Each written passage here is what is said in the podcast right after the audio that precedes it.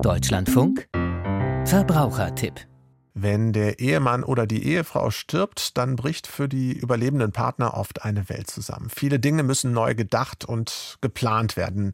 Immerhin finanziell gibt es in der Regel eine kleine Absicherung über die sogenannte Witwen- oder Witwerrente. Dieses Geld gibt es von der deutschen Rentenversicherung, doch die Berechnung ist kompliziert. Josephine Janert mit dem Verbrauchertipp. Das Wichtigste zuerst. Um eine Witwenrente zu bekommen, muss man standesamtlich verheiratet gewesen sein. Religiöse Trauungen oder freie Trauungen erkennt die deutsche Rentenversicherung nicht an.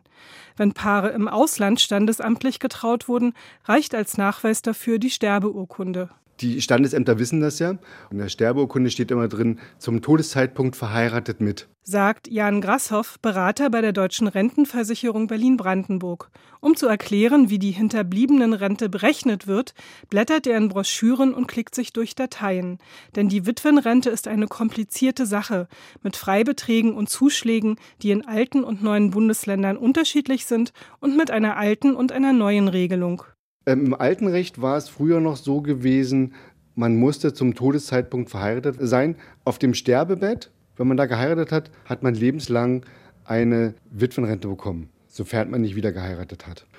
Und in dem neuen Recht, was es dann vor 20 Jahren geändert wurde, da hat man die Versorgungsehen ausgeschlossen. Man muss halt ein Jahr verheiratet sein, um Witwenrente zu bekommen. Wenn man heiratet und kurz danach der Ehegatte verstirbt, gibt es keine Ansprüche. Und dann gibt es noch die kleine und die große Witwenrente. Samuel Beutler-Bohn vom Sozialverband VDK Deutschland erklärt: Anspruch auf eine kleine Witwenrente haben Witwen, die jünger als 47 Jahre sind, die nicht erwerbsgemindert sind und die kein Kind erziehen. Die kleine Witwenrente beträgt grundsätzlich 25 Prozent der Rente, die der Ehepartner zum Zeitpunkt des Todes bezogen hat. Sie wird höchstens zwei Jahre nach dem Tod des Ehepartners gezahlt. Denn es wird der jungen Witwe zugemutet, dass sie nach der Trauerphase wieder arbeiten geht. Für die große Witwenrente muss man eines der folgenden Kriterien erfüllen. Sie müssen aktuell mindestens 45 Jahre und elf Monate alt sein. Die Grenze wird jährlich immer angehoben. Oder Sie müssen erwerbsgemindert sein. Oder sie müssen ein Kind erziehen, das nicht älter als 18 Jahre alt ist.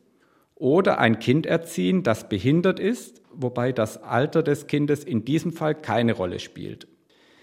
Die große Witwenrente erhält man bis zum Lebensende und sie beträgt grundsätzlich 55 Prozent der Rente des Ehepartners. Es lohnt sich schnell, einen Antrag zu stellen, denn die Witwenrente wird nur zwölf Monate rückwirkend ausgezahlt. Wer wieder heiratet, verliert die Rente, kann sie aber erneut beantragen, wenn die zweite Ehe scheitert. Auch Homosexuelle, die eine eingetragene Lebenspartnerschaft eingegangen sind, können eine Hinterbliebenenrente erhalten. Und dann gibt es noch Regelungen für Menschen mit hohem Einkommen und, und, und. Um's kurz zu machen, folgen hier drei Tipps. Erstens klären Sie Ihr Rentenkonto, denn sonst muss das womöglich Ihre Witwe oder Ihr Witwer tun. Zweitens, wenn Ihr Mann oder Ihre Frau stirbt, lassen Sie sich über Ihre Ansprüche beraten. Dazu können Sie zur Deutschen Rentenversicherung, zum Sozialverband VDK oder anderen Beratungsstellen gehen. Drittens, wenn Sie Ansprüche auf eine Witwenrente haben, teilen Sie jede Änderung Ihres Einkommens der Rentenversicherung mit.